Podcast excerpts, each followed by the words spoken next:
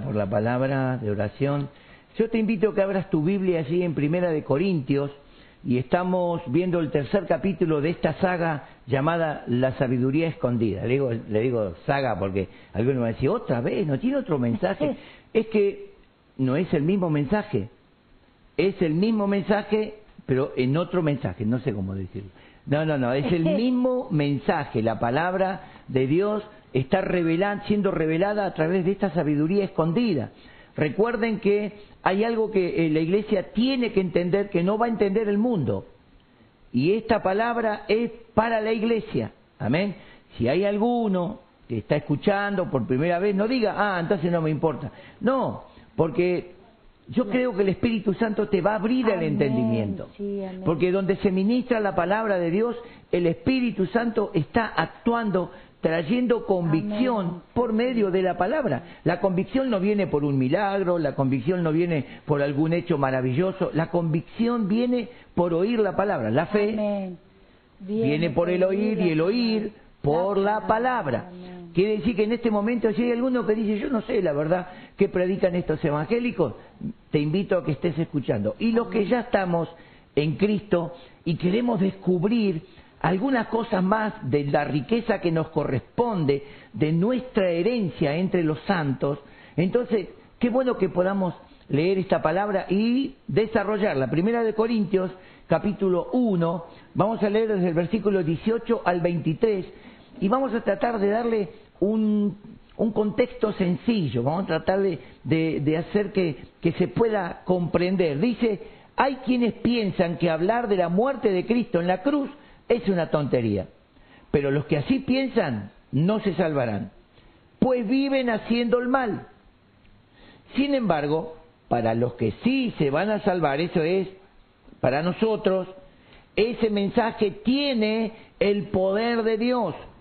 En la Biblia, Dios dice, dejaré confundidos a los que creen que saben, que saben mucho. Dios ha demostrado que la gente de este mundo es tonta, dice esta versión, ¿eh? esta versión dice es tonta, la palabra tonto, necio es lo mismo. Mm. Necio es aquel que se dice, che, no, no pases por ahí, que te puede caer algo en la cabeza. ¡Nah! ¡Pum! ¿Y qué le decimos? ¡Qué tonto! ¡Qué necio! Se le dijo, se le advirtió, cuidado que hay un pozo. ¡Qué po! ¿Qué decimos? ¿Qué tonto que es? Y es, bueno, la palabra necio y la palabra tonto en cualquier versión es la misma. Así que dice la gente de este mundo, la gente que no tiene a Cristo es tonta, pues cree saberlo todo, dice la versión esta. En realidad no hay tal sabio o experto en la Biblia o gente que crea tener todas las respuestas. Quiere decir, los pastores no tenemos todas las respuestas. Ni los apóstoles, ni los profetas, ni los sabios, ni los entendidos, ni... El que tiene la respuesta es Dios. Amén. Dios, en su palabra, tiene todas las respuestas. El tema es que hay que buscarlo, ¿verdad? Una vez, eh, cuando era chico y tuve el primer diccionario, un diccionario común, ¿no? Yo agarré el diccionario y pensé que era como leer, la primera vez que agarré un diccionario, pensé que era como leer un libro. Y cuando agarré el diccionario y abro la primera página veo A, A, A, A, B, A, eh, eh. y yo decía, ¿qué es esto? Y cada cosa tenía la explicación. Y la explicación no la entendía. Porque A, ¿verdad? Tiene un montón de significados. A es una expresión, pero A también es eh, un, un, adverbio y, y, también es un pronombre. Y, y yo leía esto y digo, pronombre, y también es, y, y leía y digo, ¿qué es esto? Y resulta que era un diccionario, es un mataburro. Es decir, en el diccionario vos buscás la palabra que no entendés y esa palabra te explica qué significa y tiene mucho significado. Por ejemplo, como estábamos diciendo, necio, tonto, persona que no se deja conducir, que no se deja enseñar, que no quiere ser enseñado. Dice la gente que cree que tiene toda la respuesta, dice, pero Dios es tan sabio que no permitió que la gente de este mundo lo conociera mediante el conocimiento humano. ¿Por qué? En lugar de eso, decidió salvar a los que, a los que creyeran en el mensaje que anunciamos, aun cuando este mensaje parezca una tontería. Para creer en el mensaje que anunciamos, los judíos quieren ver milagros y los griegos quieren, quieren ver sabiduría, quieren descubrir cosas nuevas. Dice, buscan cosas razonables e inteligentes para la mente humana. Pero nosotros anunciamos que Jesús es el Mesías y que murió en la cruz. Dice, en cambio, para los que fueron elegidos, para nosotros, Dios, para nosotros, ¿no? que somos elegidos por Dios, seamos judíos o no, Dios ha manifestado su poder y sabiduría en la muerte del Mesías que Él envió. Sabiduría en un muerto, sabiduría en una muerte. Escuche, escuche. Así que lo que parece una tontería de Dios es mucho más sabio que la sabiduría de este mundo. Algunos podría pensarse que Dios es débil, pero en realidad es más fuerte que cualquier cosa. Entonces, este es el este mensaje que yo quiero desarrollar, tercer mensaje sobre esta saga, ¿verdad? Tiene, tiene que ver con el capítulo 2 de Primera de Corintios, versículo 8, que habíamos leído ya, que dice, porque los príncipes de este mundo y los grandes, los poderosos, no entendieron la sabiduría escondida de Dios, no entendieron. Claro, ellos decían, ¿cómo puede haber victoria en la muerte? Mm. Para el ser humano la muerte es el fin, Sí. la muerte es el fracaso, la muerte es derrota, la muerte trae lo que está pasando hoy. COVID-19, es como en un tiempo atrás, cáncer, muerte. Hicieron tan grande el globo de la muerte del cáncer que cuando el, doctor decía, lo revisaba y decía, vamos a tener que hacer un estudio un poco más intensivo. No quiero decirlo, pero puede llegar a ser un tumor. Doctor, cáncer. Y para aliviar decía, no, Capricornio.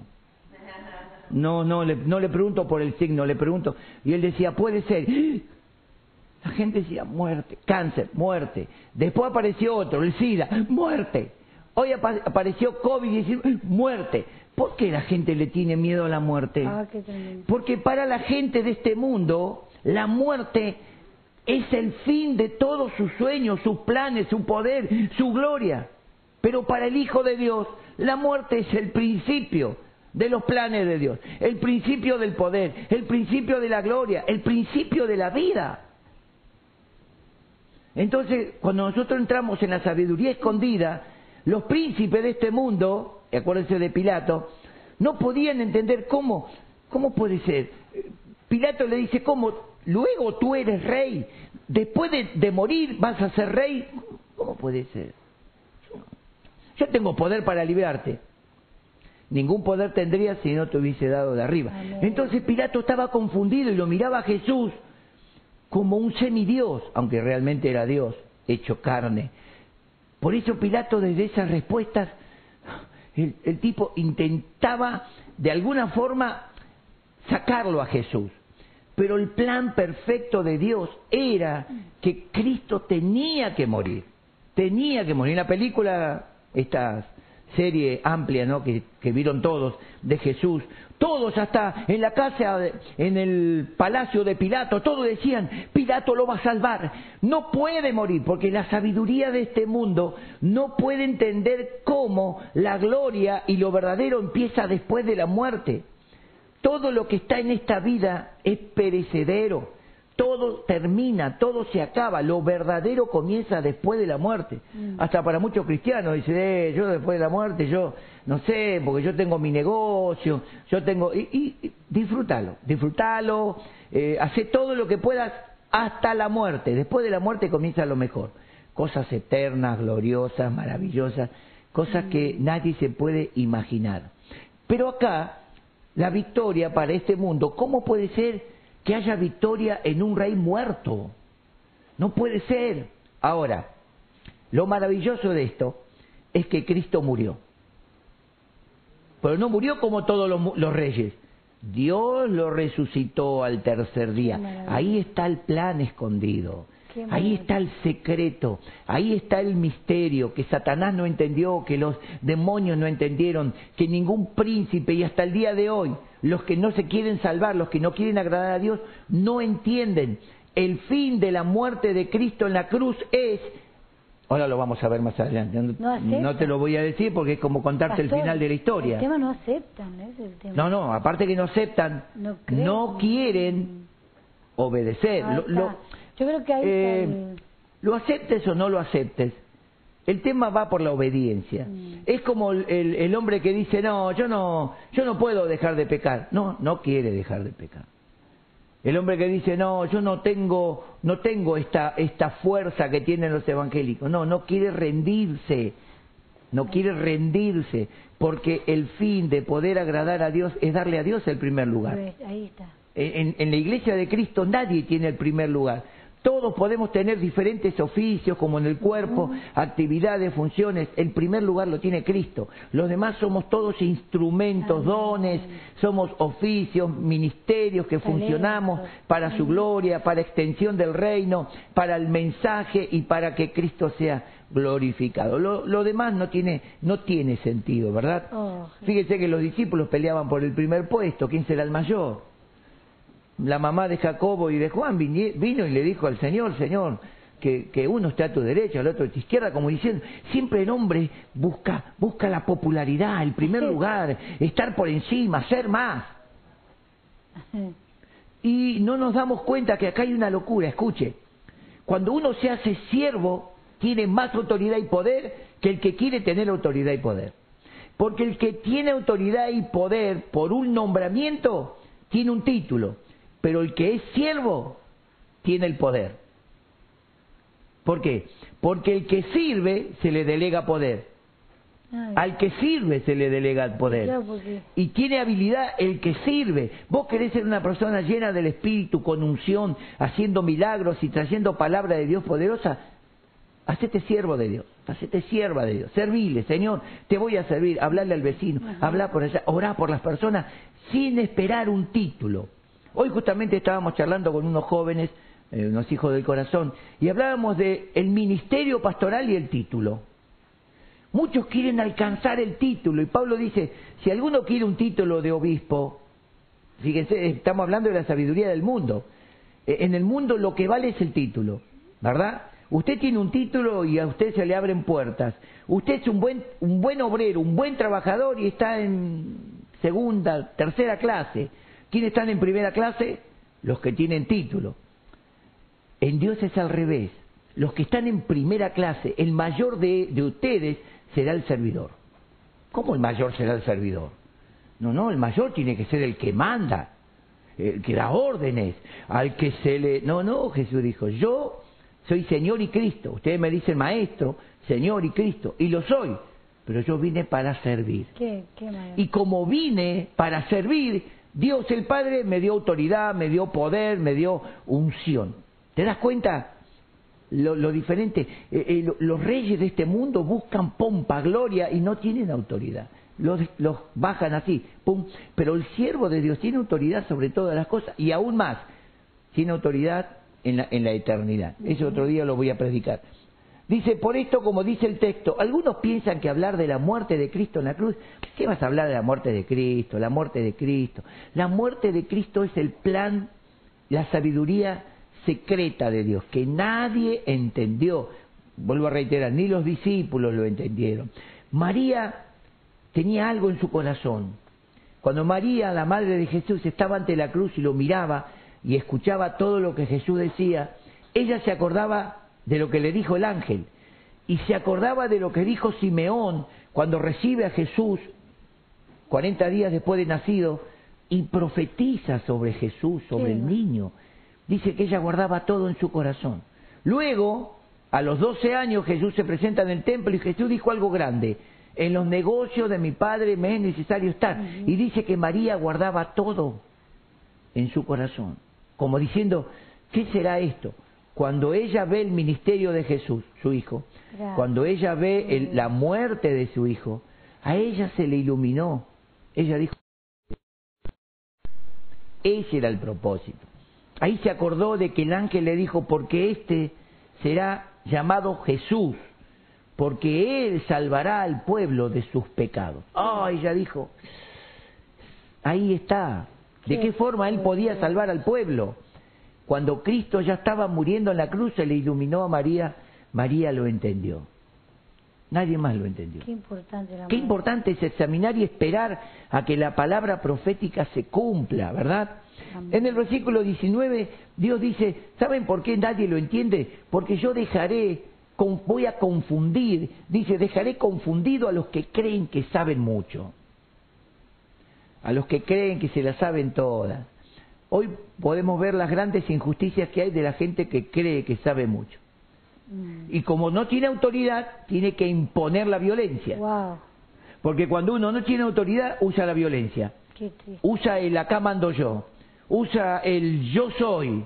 ¿Verdad? Eh, ¿No? Todas esas cosas que en Cristo no tienen sentido. Porque en Cristo vale aquel que hace la voluntad de Dios, Amén. no el que piensa. En 1 de Corintios 2, 1 al 2, escuchen lo que dice el apóstol Pablo. Hermanos en Cristo, cuando fui a ustedes para hablarles de los planes que Dios tenía en secreto, Pablo fue a, a- a los corintios a contarle los planes que Dios tenía en secreto. Ahora, en esta carta él habla de algo muy fuerte, de capítulo 3, dice, yo la verdad no pude contarles estas cosas, porque ustedes estaban peleando, quién es el mayor, permitiendo pecados, quién habla, que la- habla en lenguas más, no, el que tiene el don, no. Y los vi como niños peleando por un sonajero, ¿no? Yo quiero el sonajero, yo quiero el, el patito que hace cuac, cuac, cuac, yo quiero el chupete, yo quiero el biberón, gritaba el otro. Entonces Pablo lo miró y dijo, esto parece el niño, llenos de dones, pero niños, no entienden. Él dice, yo no pude revelarles lo que quise revelarles. ¿Por qué? Iglesia, que no te pase que Dios quiera venir con una palabra reveladora para levantarte en unción y poder y te encuentre paveando, corriendo atrás de algo que no tiene sentido, un título, la jerarquía, el yo soy más, Qué un yo soy el líder. Cuando Dios ve eso, no te puede dar autoridad porque vas a hacer lío. Es como el mono con cuchillo. Le da una manzana y le das un cuchillo, se corta y lastima al que lo quiere, le quiere evitar. ¿eh? Ay. Hay, hay cristianos que son como el mono. No le des un cuchillo porque hace desastre. Lo que menos hace es comer la manzana pelada, ¿no? Entonces dice, cuando fui a ustedes para hablarles de los planes que Dios tenía en secreto, no lo hice con palabras difíciles, ni traté de impresionarlos. ¿verdad? Bueno, yo no quiero ser muy burlón, pero hay algunos que vienen hasta cambian la voz para hacerse sentir que son ungidos. Ahora así dice el Señor. Y vos decís, oh, cambió la voz. Abajo tenía una voz de pito y ahora miró, una voz ungida. Bueno, Y, y Pablo dice, yo no traté de impresionarlos, ni siquiera con los milagros trató de impresionarlos. Porque él dice esto, dice al contrario, decidí hablarles solo de Cristo y principalmente, principalmente de su muerte en la cruz. Él continúa diciendo, y estuve entre ustedes con mucha debilidad, con mucho, ¿cómo podemos decir?, Eh, temor. Estuve entre ustedes como siendo uno más, no creyéndomela, para que la sabiduría no esté puesta en Pablo, sino en la palabra. Que la revelación no sea Pablo, sino la cruz de Cristo. Escuchen, hermanos, cuando alguien viene haciendo ruido a su favor, no está predicando a Cristo, se está predicando a sí mismo. Cuando alguien predica a Cristo, no hace ruido, señala a Cristo. Y él dice, para que entre ustedes la sabiduría no esté puesta en el hombre, sino en la cruz de Cristo. ¿Por qué la cruz de Cristo? ¿Por qué? ¿Por qué no en el Cristo de gloria? Porque el Cristo de gloria es después de la cruz. Vos querés gloria, tenés que pasar la cruz. Vos querés realmente ser un, un instrumento de Dios, tenés que morir. Por eso Pablo dice, yo con Cristo estoy crucificado. Yo no, no quiero aparentar algo que no soy. pastor, morir a las pasiones, morir a la, a la vieja vida. Cuando uno muere Mm. a su voluntad y permite que la voluntad de Dios se cumpla y ya no obedece a las pasiones. Exacto. Por ejemplo, yo quiero hacer la voluntad de Dios, yo quiero predicar, pero no puedo dejar el cigarrillo. Porque vos querés seguir obedeciendo a esa pasión. El que quiere obedecer a Cristo, bueno, como dice en Primera de Juan, capítulo 1, creo que el versículo 22 23 dice, el que dice que permanece en Él, debe andar como Él anduvo. Nada más. No hay, no hay un gran misterio, algo, ay, cómo me gustaría ser como Cristo. Humillate Entregate a Dios y decirle, usame. No, no sigas las pasiones y los deseos personales. Por eso Pablo dice, si alguno desea obispado, bueno, muy bueno le dice, pero es necesario y muchos dejan, digamos, las condiciones. Cuando usted va a una empresa, la empresa le pone ahí un, una lista de condiciones. Usted entra, tiene que cumplir esto, cumplir esto, cumplir esto. No, no, no, no. Yo entro cuando quiero y a mí me dan. Y, la, empresa le pega una patada en el bolsillo de atrás, ¿vio? Le dice, no, estas son las condiciones si usted quiere permanecer en esta empresa. Y usted o, cumple o es desplazado. ¿Verdad o no? Claro, tiene requisitos. En todo lado. Ahora, uno quiere entrar en el pastorado viviendo como quiere y Pablo dice, es necesario que el obispo sea irreprensible como esposo, en el matrimonio, con los hijos, en la finanza, testimonio afuera, testimonio adentro, mm. eh, en su conducta, no ser un pendenciero, andar peleando, ¿qué, qué, vení, qué, qué te pasa, qué? Eh, o sea, le pone un montón de condiciones que el hombre carnal dice, no, ¿y cuándo voy a mostrar que soy lo que soy? Nunca. En Cristo Vos no podés mostrar lo que sos, sino lo que es Cristo en vos. Como estábamos cantando, yo vivo una realidad, ¿no? Eh, Cristo es la revelación máxima. Y si yo no revelo a Cristo, estoy perdiendo el tiempo, hermano. Estoy perdiendo el tiempo, sinceramente. ¿Por qué es tan importante y tan poderoso el mensaje de la cruz? No estoy hablando del mensaje de Cristo en la cruz, colgando en el madero, no, no. Ese es el último paso, el último paso. Allí se soltaron siete principios importantes que Cristo tenía que cumplir. Acuérdense que el apóstol Pablo dice en el capítulo 15, primera de Corintios, que Cristo nació, murió conforme a las escrituras, fue sepultado y resucitó conforme a las escrituras. Quiere decir que él tenía que cumplir, nació, tenía que cumplir un, un propósito, morir y en la muerte cumplir ese propósito, resucitar y cumplir el propósito. Quiere decir que todavía estamos en el propósito del Cristo resucitado hoy. Pero nosotros como iglesia estamos en el propósito de la cruz. El que no quiere ir a la cruz no va a poder agradar a Dios. Es sencillo. Por eso Jesús dijo, ¿cuántos quieren ser mis discípulos? Tomen la cruz. Niéguese, y tome la cruz y sígame. No, no podemos seguir a Cristo con nuestro deseo, con, a mí me parece, yo creo, yo siento. Eso no sirve. Tomar la cruz y obedecer la palabra, ese es el propósito. Y Cristo es el ejemplo, el modelo.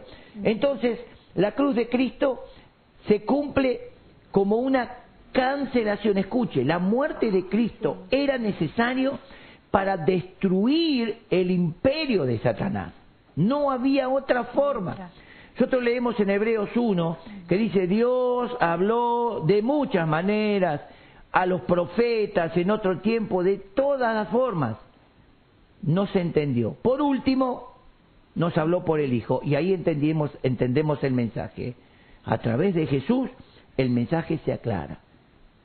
A Él, a Cristo es el que nosotros tenemos que mirar como dice Hebreos 12.2, puesto los ojos en Jesús. Él es el modelo para agradar a Dios, no hay modelo humano. Bueno, Pablo dice, aprendan de mí, como yo de Cristo, y a los que así se conducen, conforme el ejemplo que vieron en nosotros. O sea que cuando vos querés seguir a un pastor o a, a quien, fíjate si cumple el requisito de Pablo. Mm. Bueno, ahí está, primera de Timoteo 3. Si no cumple primera de Timoteo 3, seguí solo, mejor solo que mal acompañado. Es un dicho, y le dice Proverbios capítulo 32, versículo 15. Sí, es un proverbio, pero no, no bíblico, pero es un proverbio. Mejor solo que mal acompañado. Así le, dicen las chicas a los, a los muchachos. Bueno, en Génesis 3, 17 y 19 cae una maldición sobre el hombre, sobre la tierra. El hombre desobedece y Dios le dice al hombre, por cuanto obedeciste a la voz de tu mujer, no a la voz de Dios, ¿ves? Nosotros no podemos seguir voces que contradigan lo que Dios estableció. Dios le dijo a Adán, el día en que comas de este árbol vas a morir. Eva le dijo, no, la serpiente me dijo que no. Y Adán empezó a juzgar la voz de Dios y la voz de la serpiente transmitida por Eva. Y él dijo, mira, mira Adán, mira, yo como. ¿Ves que no pasa nada? ¿Ves que no pasa nada? Y Adán dijo, ah, ¿será verdad que Dios miente? Todo lo que no exalta la palabra es mentira. Y lo hace a Dios mentiroso. Qué tremendo. Todo lo que no glorifica a Cristo y no glorifica al Padre es mentira y lo quiere hacer a Dios mentiroso. Hoy tenemos el matrimonio igualitario, está bien, a algunos no les gusta que se hable de esto. Hoy tenemos la igualdad de género, no hay igualdad de género, no hay igualdad. Macho es macho, hembra es hembra, ah, y sea castral o ponele lo que querés. Es así, no queda otra. Mm. Hasta en las células, hasta en, las hormonas está establecido en, los, genes está establecido. Que el hombre quiera decir lo que quiera, pero lo que Dios estableció es todo lo que quiere contradecir la verdad establecida por Dios, quiere hacer a Dios mentiroso. Mm. Dios le dijo, así que Adán, en vez de escucharme a mí, escuchaste la voz de tu mujer, por esta causa, por esto, maldita será la tierra por tu causa espinos y cardos, te producirá dolores. Con dolor tomarás el pan de la tierra. Ay, te hará transpirar. la transpiración es símbolo de enfermedad. La transpiración es símbolo de dolor, de sobreesfuerzo. La transpiración es símbolo de muchas cosas. Con el sudor de tu frente ganarás el pan todos los días de tu vida hasta que vuelvas a la tierra. Ahí le dijo ya. Ya está, Adán, vas a morir. Bueno, yo lo dije en los cultos pasados, hermano, vas a morir. Y algún día vas a morir, no por el COVID, de otra forma, pero vas a morir. Esta muerte de Cristo, esta muerte de Cristo cumple Génesis 3.15. En Génesis 3.15 Dios le habla a la serpiente, porque la que indujo a la mujer fue la serpiente. Y la mujer engañada indujo al marido, a Adán. Mm. Y Adán pecó y por medio de Adán vino el pecado, y a través del pecado entró la muerte, y la muerte pasó a todos los hombres. ¿Por qué? Romanos 3:23, por cuanto todos pecaron, están destituidos de la gloria de Dios. Miren el plan de Satanás.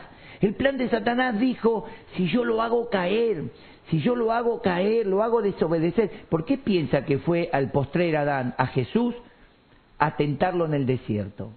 Porque él dijo, si yo lo llego a hacer ah. caer, yo quedo parado y nadie más, y era verdad, nadie más iba a desplazar, nadie podía ni puede desplazar a Satanás fuera de Cristo, nadie, nadie. No hay religión, no hay umbanda, no hay ciencia, nadie. Por eso la palabra de la cruz es poderosa, es poder de Dios y sabiduría de Dios para los que queremos ser salvos. La palabra de la cruz, la muerte de Cristo. Allí, Génesis 3.15, Dios le dice, le dice a la serpiente, por cuanto esto hiciste, pondré enemistad entre mm. ti y la mujer, oh. entre tu simiente y la simiente suya. Ella te herirá en la cabeza y tú le dirás en la carne, en el calcañal la parte más baja, ¿verdad? Lo hizo tropezar, algo así, hizo tropezar el plan de Dios, nada más, pero no lo derribó. Pero Cristo en la cruz cuando muere destroza, oh.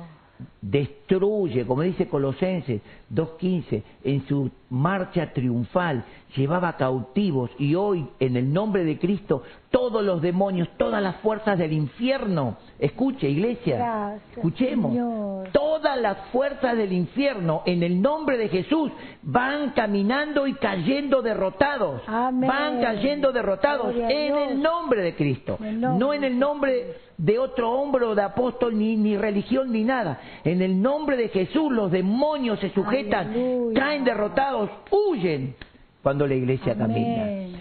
Ese era el mensaje, esa es la sabiduría Gracias, oculta, Señor. la sabiduría secreta de Dios.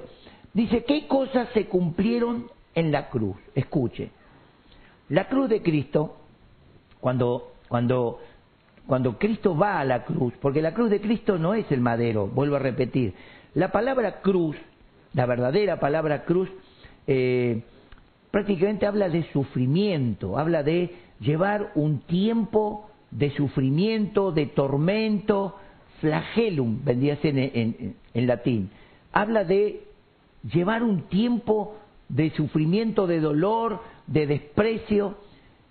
En ese sufrimiento, en ese dolor, en ese desprecio, Dios le estaba sacando al diablo todo el poder que él tenía sobre la humanidad. Por ejemplo, cuando Cristo es traicionado por Judas, Dios tiene autoridad para librarnos de toda traición Amén. y consolarnos. Amén. Cuando Jesús es negado por Pedro, el Señor tiene autoridad para darnos paz, darnos eh, amor, para perdonar a los que nos nieguen, nos, nos rechacen. Fíjese la obra de Cristo. Luego cuando Cristo es tomado como delincuente, porque Jesús le dice a los que vinieron a buscarlo, Oh, salieron como detrás de un homicida, como detrás de un delincuente, con palos, con espadas. ¿Entienden? Entonces, el apóstol Pedro dice, cuando hablan de vosotros como de malhechores, mintiendo, glorifiquen a Dios. ¿Vieron ese mensajito? Eh, los pastores te sacan la guita, los pastores, los pastores. Bueno, hablan, aunque hay algunos que lo hacen, pero bueno, siempre hay la excepción, ¿no? Es, no lo podemos, no lo podemos negar, es la excepción. Hay algunos que les gusta, ¿no? Como no les gusta laburar, les gusta, bueno, como hay muchos que no quieren laburar y, ah, casi se me escapa, no lo dije, dije nada más. Así que nadie se ofenda, siga conmigo, Cristo te ama, yo también. Eh, eh, cuando Cristo, digamos, allí en la cruz, eh, perdón, cuando Cristo es tomado por los soldados y llevado al patio de Anás, ahí vemos cómo la religión, la religión, porque Anás, Caifás y todo el grupo de sacerdotes y todos esos jueces ancianos, representa la religión del mundo. La religión que jamás va a aprobar y que miente contra Cristo. Le pusieron testigos mentirosos. Quiere decir que si vos querés agradar a Cristo, siempre va a salir un mentiroso por ahí diciendo, yo lo escuché que dijo. Yo escuché, dijo uno, que quería derribar el templo. No, bueno. ¿Qué Jesús dijo, derribar el templo, hablaba de su cuerpo, después lo entendieron, ¿bien? Hablaba de su cuerpo. Pero pusieron testigos falsos que mintieron. Sí, quiere, quiere cambiar las leyes de Moisés y quiere hacer pacto con, con los, con los romanos. ¿Por qué? Porque Jesús dijo, dad al César lo que es del César. Quiere igualarnos con los... Cualquier goma, cualquier goma, así como hoy, ¿no? nunca, Inventan cualquier cosa. Bueno, nunca entonces... nunca. Dios extiende un manto tremendo sobre la cruz. Hay algo que el diablo no entendía. El diablo hacía fiesta cuando a Cristo lo estaban clavando en la cruz, Ah, sus manos, sus pies. Ay, el diablo hacía fiesta. El diablo dice, sí, sí, sí, lo matan, lo matan, se muere y yo me quedo parado sobre el trono Oh. y Dios no puede hacer nada porque su postrer Adán está muriendo. Miren la fiesta del diablo. Los demonios Los hacían fiesta, pastor. Fiesta. El diablo hacía fiesta. No entendió. Esa, esa oscuridad, ¿no? A mí me llamó la atención. que habla la Biblia de que se puso toda oscuridad. Es- Todos de- yo digo, los demonios. Como ¿no? cantábamos, todo velo Mm. es caído es quitado en mi interior todo velo. Iglesia, nosotros no podemos vivir vivir como con un velo sin ver a Cristo. Amén. Cuando nosotros vemos a Cristo vemos nuestra victoria, sobre todo, nuestra victoria sobre todo, aún sobre la muerte, sí, porque Él Señor, resucitó. Cuando uno pone la mirada en Jesús, ah, decís, está todo hecho. Sí, Señor. Amén. Ese es el gran grito, el último grito Gracias, tremendo de Cristo, Jesús. cuando dijo, consumado es, listo. Ahí entregó su espíritu. Gracias. Él derrotó todo. Y cuando él vio todo el ministerio de Satanás destruido, dijo, Padre, en tus manos encomiendo mi espíritu. Y ahí ya está. El diablo pensó, la tengo, la tengo ganada, y no se dio cuenta que sale el verdadero Cristo, ese que estaba escondido en ese Jesús de carne, y le toma la llave de la muerte, la llave del infierno, y le quita todo poder y autoridad y somete Aleluya. en su nombre al mismo diablo, Oh. el príncipe de las tinieblas, y a todo su ejército de muerte y de maldad. Sí. En el nombre de Jesús tenemos autoridad Aleluya. sobre toda fuerza del mal y no es un versito para ponernos contentos. Amén. Es la realidad, es el misterio, la sabiduría Gracias, escondida, Señor. la sabiduría que se reveló cuando a Cristo lo atraviesan y él muere y se rompe el velo, ahí comienza la gran Oh, revelación, ahí comienza la gran revelación. Jesús. Allí Dios comienza a manifestar su plan escondido. Ay. Por eso Pablo dice, cuando fui a ustedes, yo no fui a, a traerles una religión. ¿Se acuerdan en el capítulo 17 del libro de los Hechos? Pablo llega a Atenas y quedó asombrado de las terribles Ah, i- i- sí, ideologías, no de género, perdón, ideologías religiosas, el dios sol, el dios tierra, el dios piedra, el dios árbol, el dios... Y él dijo, tienen más dioses que pelo en la cabeza, Pastor, dijo. ¿sabés me me- La primera vez que visité con mi familia, yo era muy jovencita a Luján, bueno, yo nunca había algo, siempre estábamos de la iglesia que, Eh, cristiana, ¿no es cierto? iglesia evangélica. Y bueno, estábamos, era como una curiosidad ir a Luján, como todo el mundo iba a ver, y, y entramos con ese respeto, ¿no? Y vimos ahí, y había tanta cosa, tanta, tanta estatua que uno ni sabía de, pero era una cosa Casi en cada columna había una estatua. Pero y, y lo que me llamó la atención, que me quedó grabadísimo eso, yo era tan, por eso creo que más jovencita, 10 años, 11 tenía, eh, el respeto. Sí. No sé cómo será ahora, pero con, No, nuestra igual. familia vimos y dijimos, era algo tan solemne, tan, no se escuchaba un sonido de nada. Y entraban niños, entraban personas, y todo, y algunos con las rodillas reventadas porque hacían desde de la entrada hacían camino con ya venían las abuelitas las que son vamos a decir no esas Sí. enseñadas así en Sí. esa religión y, y, y me llamaba, me quedó tan grabado, pastor, eso, que en y cada uno tenía su como, le tiraba dinero a uno, al otro y al otro. Y ¿Sabés era- por qué y- había era- y tantas- había, y había, ¿sabes qué, papi? Era como, eran eh, reverencia a este, reverencia Sí, al otro, reverencia. sí, sí. Y, no, y como que la mayoría Pablo era... Atenas. Ah, por eso me, me trajo a la memoria como lo que vos dijiste. Ahora, ¿sabes por qué había tanta solemnidad y silencio? Porque están todos muertos.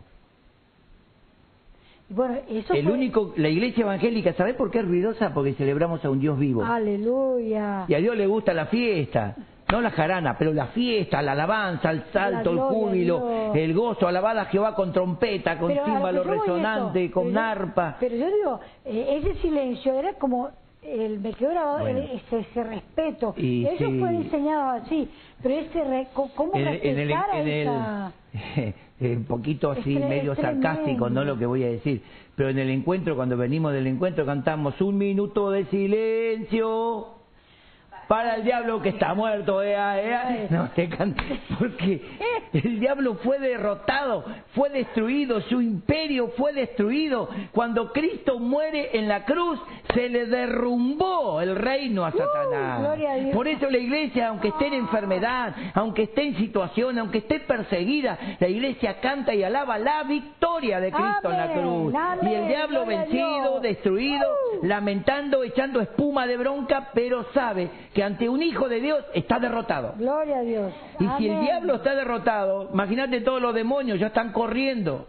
Estamos de más, dicen. Mm. ¿Verdad? Entonces, cuando, cuando hablamos de la sabiduría escondida, nadie lo entendió. Pilato dice, después, vas a- después de muerto vas a ser rey. ¿Cómo podés reinar después de muerto? Es que Pilato no creía en la resurrección. Los judíos creían en la resurrección. Por eso cuando, cuando Cristo fue sepultado, le dijeron, vamos a sellar la piedra. Mire, la mente natural, ¿no? Vamos a sellar la piedra, la tumba, y pongan soldados, porque dijo este. Y ellos sabían de la resurrección, porque leyeron el libro de Isaías, ¿no? Que. Dios lo iba a resucitar, a, a su Cristo lo iba a resucitar. Y ellos ven la religión, no quiere aceptar la verdad. La religión sabe la verdad de Cristo, pero no quiere. ¿Por qué? Porque tiene que humillarse, dejar todas sus mentiras y obedecer a Dios.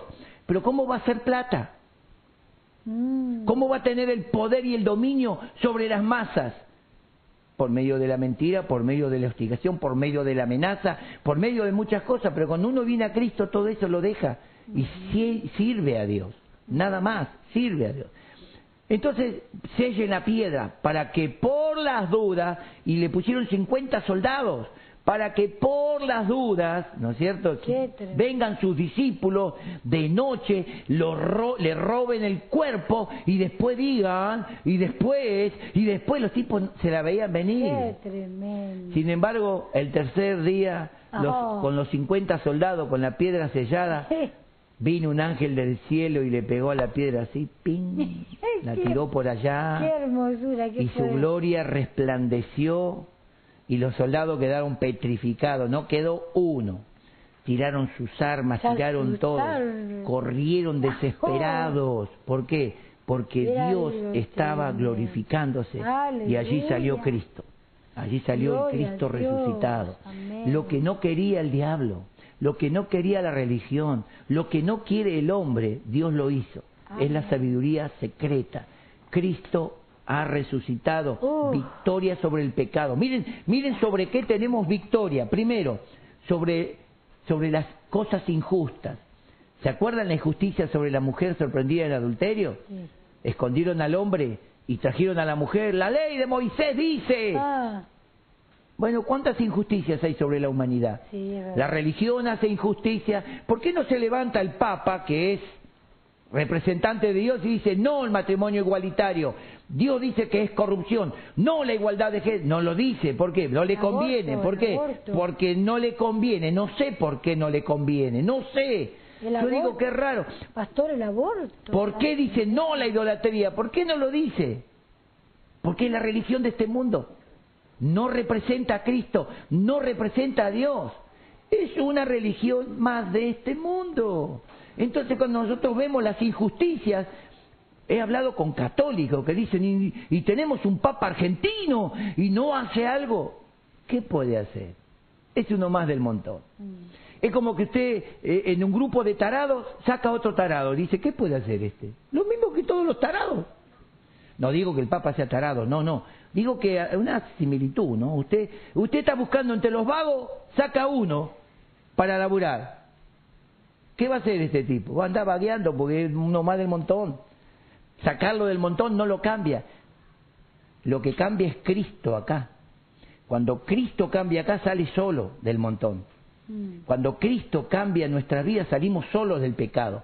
Nadie nos puede someter porque Cristo en nosotros es una esperanza de gloria. Segundo, ¿qué hace? Traiciones. ¿Cuánta gente está siendo traicionada? Nuestro país está siendo traicionado. Bueno, no hable.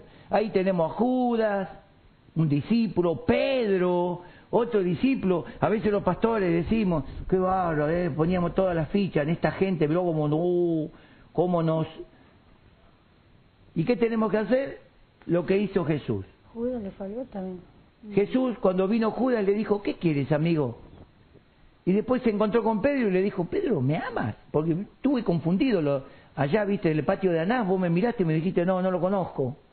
Eh, no, no, no es eso, es otra cosa. Hoy estuve hablando qué significa esas tres preguntas, Pedro, ¿me amas? ¿Qué significa, verdad? También nos, nos libertó de todo pecado. No hay pecado que Dios no pueda perdonar. El único pecado que Dios no puede perdonar es que no reconozcamos la salvación por medio de Cristo. Jesucristo dijo que el Espíritu Santo va a convencer al mundo, no a la iglesia, al mundo, de pecado, de justicia y de juicio. Y el pecado es que no creen, no quieren obedecer a Cristo. Ese es el, pecado que Dios no puede perdonar. Porque el único camino de salvación es Cristo. Si vos lo negás, no hay otro. La única puerta abierta para la salvación se llama Jesús. No entras por esa puerta, no hay otra puerta. Entonces, ese es el pecado que Dios, no es que no lo puede. La palabra blasfemia es una oposición a la verdad, es un rechazo de la verdad de Dios. Eso es blasfemia, ¿verdad? Por ejemplo, eh, y Fileto, Pablo mismo dice: Los entregué a Satanás los entregué, los expulsé de la iglesia y los entregué a juicio para que aprendan a no blasfemar porque pervertían el mensaje del Evangelio. ¿Ves que la blasfemia es predicar en contra de lo que Dios dice? Eso es blasfemia, no es decir una mala palabra, es predicar en contra, es rechazar el plan de Dios y poner otra cosa para ser salvo. No, no existe. Cuarto, nos libró de todas las enfermedades. Escuche, cuando Cristo era azotado con varas primero, hay un pasaje en el, Salmo 123 que dice, la vara de la impiedad no reposará sobre la heredad de los justos, sobre los hijos. Heredad es hijos, sobre la descendencia del justo. Justo es aquel que se justifica bajo la sangre de Cristo. El que está justificado en la cruz, su descendencia, no va a sufrir las las maldades, las injusticias de este mundo. Por eso la vara de la impiedad no puede reposar sobre la heredad del justo. ¿Por qué? Porque Cristo cargó. Él se llevó todos los golpes de la vida, los cargó en su cuerpo. Luego vinieron los látigos. Los látigos, prácticamente esos látigos que destrozaron sus carnes, en cada latigazo Dios estaba cancelando una enfermedad original, una, una enfermedad prácticamente base, que después vienen todas las ramificaciones. Todas las enfermedades, inclusive esta, iglesia, el COVID, no, no, no te asustes, vos te empezás que Dios dice, uy, ¿qué, uy, ¿qué haré con esta nueva enfermedad? En la cruz del Calvario, en sus llagas, Cristo ya la pagó. Nosotros somos sanos gratis, es un regalo de Dios. El poder de Dios hoy está sobre la iglesia para hablar contra el COVID, para derrotar ese virus, para derrotar esa infección. La iglesia tiene el poder por medio de Cristo, porque Él ya lo hizo. Cargó nuestros pecados y nuestras dolencias en su cuerpo y por su llaga fuimos nosotros curados. Ya está. Lo dice Isaías y lo dice el apóstol Pedro. Punto 5, ¿cuál es? Oh, Se establece el verdadero perdón. El verdadero perdón. Uno de los ejemplos, el malhechor en la cruz. ¿Qué le quedaba al tipo? Le quedaban horas de vida. ¿Verdad? Pero él reconoce a Jesús como el justo de Dios. Y le dice a su compañero que blasfemaba, que le gritaba a Jesús, lo insultaba, le dice, nosotros estamos por nuestros pecados aquí, merecemos esto. Pero este justo ningún mal ha hecho. Entonces, al reconocer a Cristo, mi justicia, Cristo, mi justicia, no yo mi justicia, mis obras, no, Cristo, mi justicia. Él dijo, este justo ningún mal ha hecho. Y le dice Jesús, acuérdate de mí cuando vinieres en tu reino. Jesús le dijo, de cierto te digo, hoy, ve que el perdón es instantáneo. Hoy estarás conmigo en el paraíso. El milagro más grande, ¿qué es lo que busca el hombre? Poder ser perdonado. ¿Cuánta gente buscando perdón? ¿Cuánta gente buscando justicia? Oh, Está la sí, justicia. Reconocelo a Jesús como tu justicia. Y la justicia de Dios se va a establecer. Aleluya. Y toda injusticia que quiera dañarte va a ser cancelada porque Cristo toda injusticia Amén. la destruyó en su cuerpo en la cruz. Mira qué sencillo. Gracias, Si alguno está pasando injusticia, vení a Cristo, humillate, papá, y decirle, Señor, quiero tu justicia. Acuérdate de mí, acuérdate de mí. La obra de Dios se va a realizar. Y el otro es la declaración de Jesús cuando estaba en la cruz del Calvario. ¿Qué dijo? Padre, perdónalo. Dios no puede, escuche, escuche, Dios no puede tirar por tierra o anular. Cuando, cuando Dios va a levantar juicio contra alguien, mira si esa persona sí. tiene el testimonio de Jesús. Cuando una persona está en Cristo, Dios puede perdonarle el pecado, Amén. porque es de Cristo, está en. Cristo.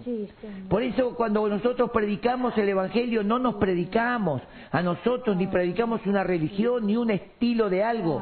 Nosotros predicamos a Cristo crucificado. Porque por medio de Él Dios puede perdonar cualquier pecado.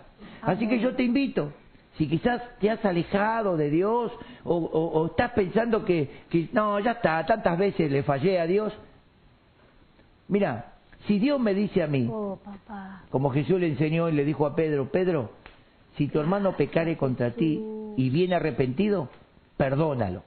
Y Pedro le dice, ¿cuántas veces? ¿Siete? Y Jesús le dijo, yo te digo, setenta veces Wow. siete.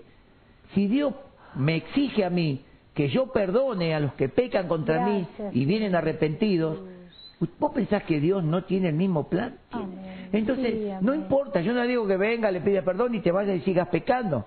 No seas tonto, como dice acá eh, en la Biblia, necio. Pero vení, hoy Dios te da otra oportunidad. Dios es el Dios de las oportunidades. Dios no tiene tercera la vencida, eso lo dice el hombre, el hombre egoísta. Dios siempre que haya una oportunidad, siempre Dios está dispuesto a perdonarte, porque Amén. Cristo murió en la cruz. Dios no puede tirar por tierra, Dios no puede darle al diablo la oportunidad, porque el diablo está derrotado, porque Cristo ya murió por nosotros. Sabemos que el poder de la muerte es el pecado. Escuche, el poder de la muerte es el pecado. Acá la Biblia dice, en primera de Juan 5, 18 y 19, sabemos que somos hijos de Dios, ¿no? Sabemos que los hijos de Dios no pecan porque Jesucristo, el Hijo de Dios, los cuida y el diablo no puede engañarlos. Escuchen, los hijos de Dios. Cuando yo digo hijos de Dios, no digo evangélicos. Ojo, son dos cosas diferentes. Una cosa es ser evangélico y ir a un templo y otra cosa es ser hijo de Dios y ser templo de Dios. Son dos cosas diferentes. El pecador va al templo a ver si por ahí cambia. El Hijo de Dios es un templo y Dios vive en él. Amén. Esa es la gran diferencia, nada más. Tenés que serte templo de Dios. Sabemos que somos de Dios, dice el versículo 19, y el resto de la gente del mundo está dominada por el diablo. Todavía la gente que no tiene, que no recibe a Cristo, está bajo el dominio de Satanás. Por eso, cuando se escucha la palabra eh, enfermedad, virus, COVID, la gente se desespera porque no tiene la confianza, Amén. no tiene esta esperanza. El mundo entero está sometido al maligno. En primera de Juan 3.8 dice, hijitos, que nadie os engañe. El que obedece a Dios es tan justo como Jesús es justo. Amén. El versículo 7, ¿verdad? Pero el que siempre peca, pero el que siempre hace lo malo, es amigo del diablo. Wow. Oh. O sea que cuando nos proponemos hacer el mal, hacemos alianza con el diablo, ¿no? Le decimos al diablo, dale, estamos en esta, estamos juntos en esta. En la realidad, Qué hacemos alianza con el diablo. Dice, el que hace lo malo es amigo del diablo, porque el diablo siempre ha estado pecando desde el día en que Dios creó el mundo. Por esta razón vino el Hijo de Dios, para destruir las obras del diablo. Gracias. Cristo destruyó todas las obras del diablo. Amén. Iglesia, En la cruz. levantate en el poder de Cristo. Oh. No hay obra del diablo que en esta tierra te pueda. De en serio, iglesia, te lo dice Dios. A mí le digo de en serio porque hasta me parece ver algunos como que dicen, ¿y será tan así? Sí, es así, porque está escrito. Amén. Si no estaría escrito, estaría a- a- hablando cualquier cosa. Pero si está escrito, toma la palabra, la escritura, Amén. ponela por práctica. Y la Biblia dice que en Cristo somos más Que vencedores. que vencedores. Amén. Más que vencedores. Es decir, ya está la victoria, tengo que declararla, nada más tengo que confirmarla.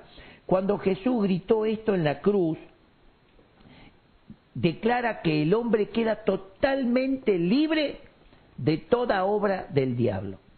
Segunda de Corintios 5, 18 y 19 dice que nosotros tenemos la palabra de reconciliación. Dice que Dios estaba reconciliando al mundo en Cristo, ahí en la cruz. Y hoy nosotros tenemos la palabra de la cruz. Sí, sí. ¿Cómo puede el hombre reconciliarse con Dios? A través de la cruz de Cristo. ¿Cómo puede el hombre recibir el perdón de sus pecados? A través de la cruz de Cristo. ¿Cómo el hombre puede recibir sanidad en medio de un mundo contaminado? Por las llagas, por la cruz de Cristo.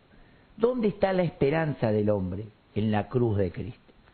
Entonces cuando el apóstol Pablo dice, y nosotros predicamos a Cristo crucificado, para el judío un insulto, para el gentil mm, el griego dice, no, acá no hay grande sabiduría, porque está oculta, pero para nosotros los que ya somos salvos, Cristo es poder de Dios y sabiduría. Amén. de Gracias, Dios. Señor.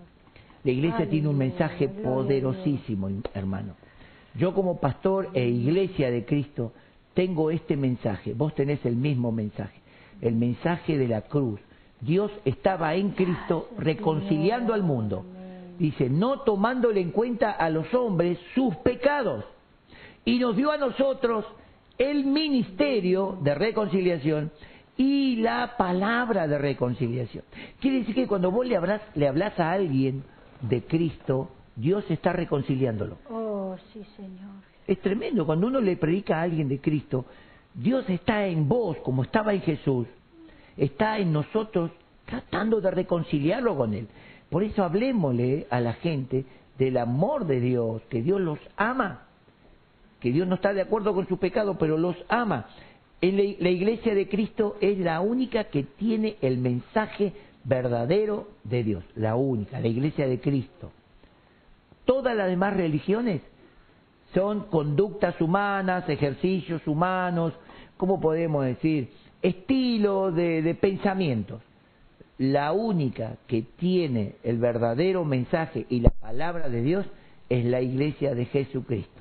La que le llamamos iglesia El- cristiana que- evangélica, Para los que quieren, no quieren estar aquí. ¿Quién es la iglesia de Cristo? La iglesia de Cristo somos todos los que cumplimos el rol y cumplimos el ministerio de Cristo. Gracias. Tenemos Señor. una palabra, podemos decir, súper poderosa. Súper poderosa. Esta palabra no la puede anular nadie. Esta palabra se establece en los cielos y se establece en la tierra. Por eso Jesús le dijo, Pedro, todo lo que ates en la tierra queda atado en los cielos. Y todo lo que vos liberes en la tierra es liberado en los cielos. Decime si no es una palabra. Cuando Jesús resucita, lo leemos en Mateo, capítulo 28, Gracias, Señor. verso 18, dice, toda potestad, toda potestad, en el cielo y en la tierra me ha sido dada. Vayan en mi nombre. Es tremendo, hermano. Nosotros nos tenemos que poner a pensar lo que Dios nos dio. La dinamita, no sé, lo más poderoso que el hombre pudo inventar es un fósforo al lado del poder de Dios. Amén. No hay dinamita, no hay arma humana que pueda vencer al diablo. Pero un cristiano sencillo, humilde, en el nombre de Jesús, ya lo está derrotando. Entonces, iglesia, tenemos el poder de Cristo. Oh, Tenemos una palabra poderosa que la hablamos en la tierra y resuena en los cielos. Cuando el cristiano dice en la tierra, en el nombre de Cristo Jesús, ¡tum! los cielos comienzan a actuar. Los ángeles comienzan a movilizarse. El poder del reino de Dios comienza a establecerse. La unción de Cristo comienza a moverse. No es un versito decir como los hijos de Seba en el nombre de Jesús que predica Pablo. No, cuando el cristiano, el hijo de Dios, que sabe que es pertenencia de Dios, que pertenece a Dios, declara en el nombre de Jesús, todo comienza a moverse. Hay, hay un movimiento espiritual tremendo. Los demonios comienzan a ser como echados por una onda expansiva. ¿Por qué? Porque Cristo es entronado. Cristo es puesto en primer lugar. Cristo es exaltado. Y en el nombre de Cristo Jesús hay poder sobrenatural. Así que esa enfermedad que te estaba afligiendo, ahora mismo, presentásela al Señor. Quiero orar por vos.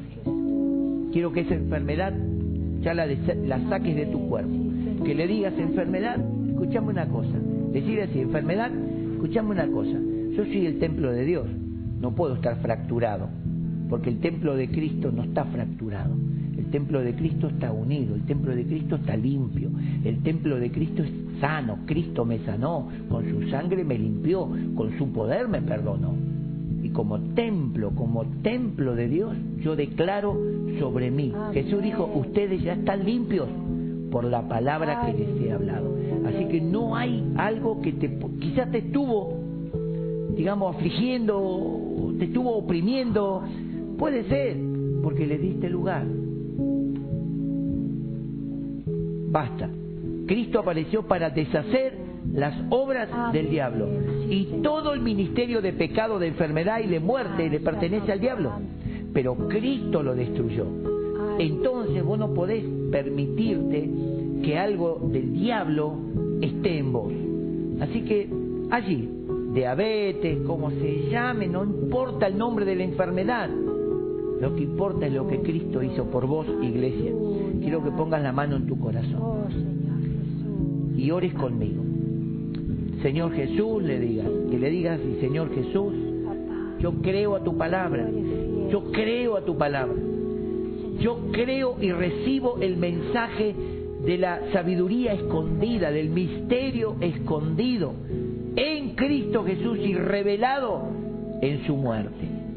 Yo declaro ahora sobre mi cuerpo que por las llagas de Jesucristo, toda enfermedad, toda dolencia, todo mal ha sido cancelado. Y declaro sobre mi cuerpo sanidad. Declaro que en el nombre de Jesús toda enfermedad, toda dolencia y aún los agentes defensores de mi cuerpo comienzan a ser fortalecidos por el poder de Dios, activados por el poder de Dios y desechan de mi cuerpo toda enfermedad en el nombre de Jesús. Por tus llagas, Señor, yo he sido sanado, he sido curado. Lo declaro en el nombre de Jesús y lo creo. Solamente por la cruz, solo por su muerte. Iglesia, solo por su muerte. La muerte de Cristo anunciamos hasta que Él venga. Anunciamos la victoria, no, no, anunciamos algo perecedero. La muerte de Cristo en la cruz, estamos declarando la culminación del misterio, del misterio escondido de Dios. Y declaramos que todo el poder del diablo, todo el poder del mal está destruido. Gracias, papá. Queremos alabarte, Señor. Queremos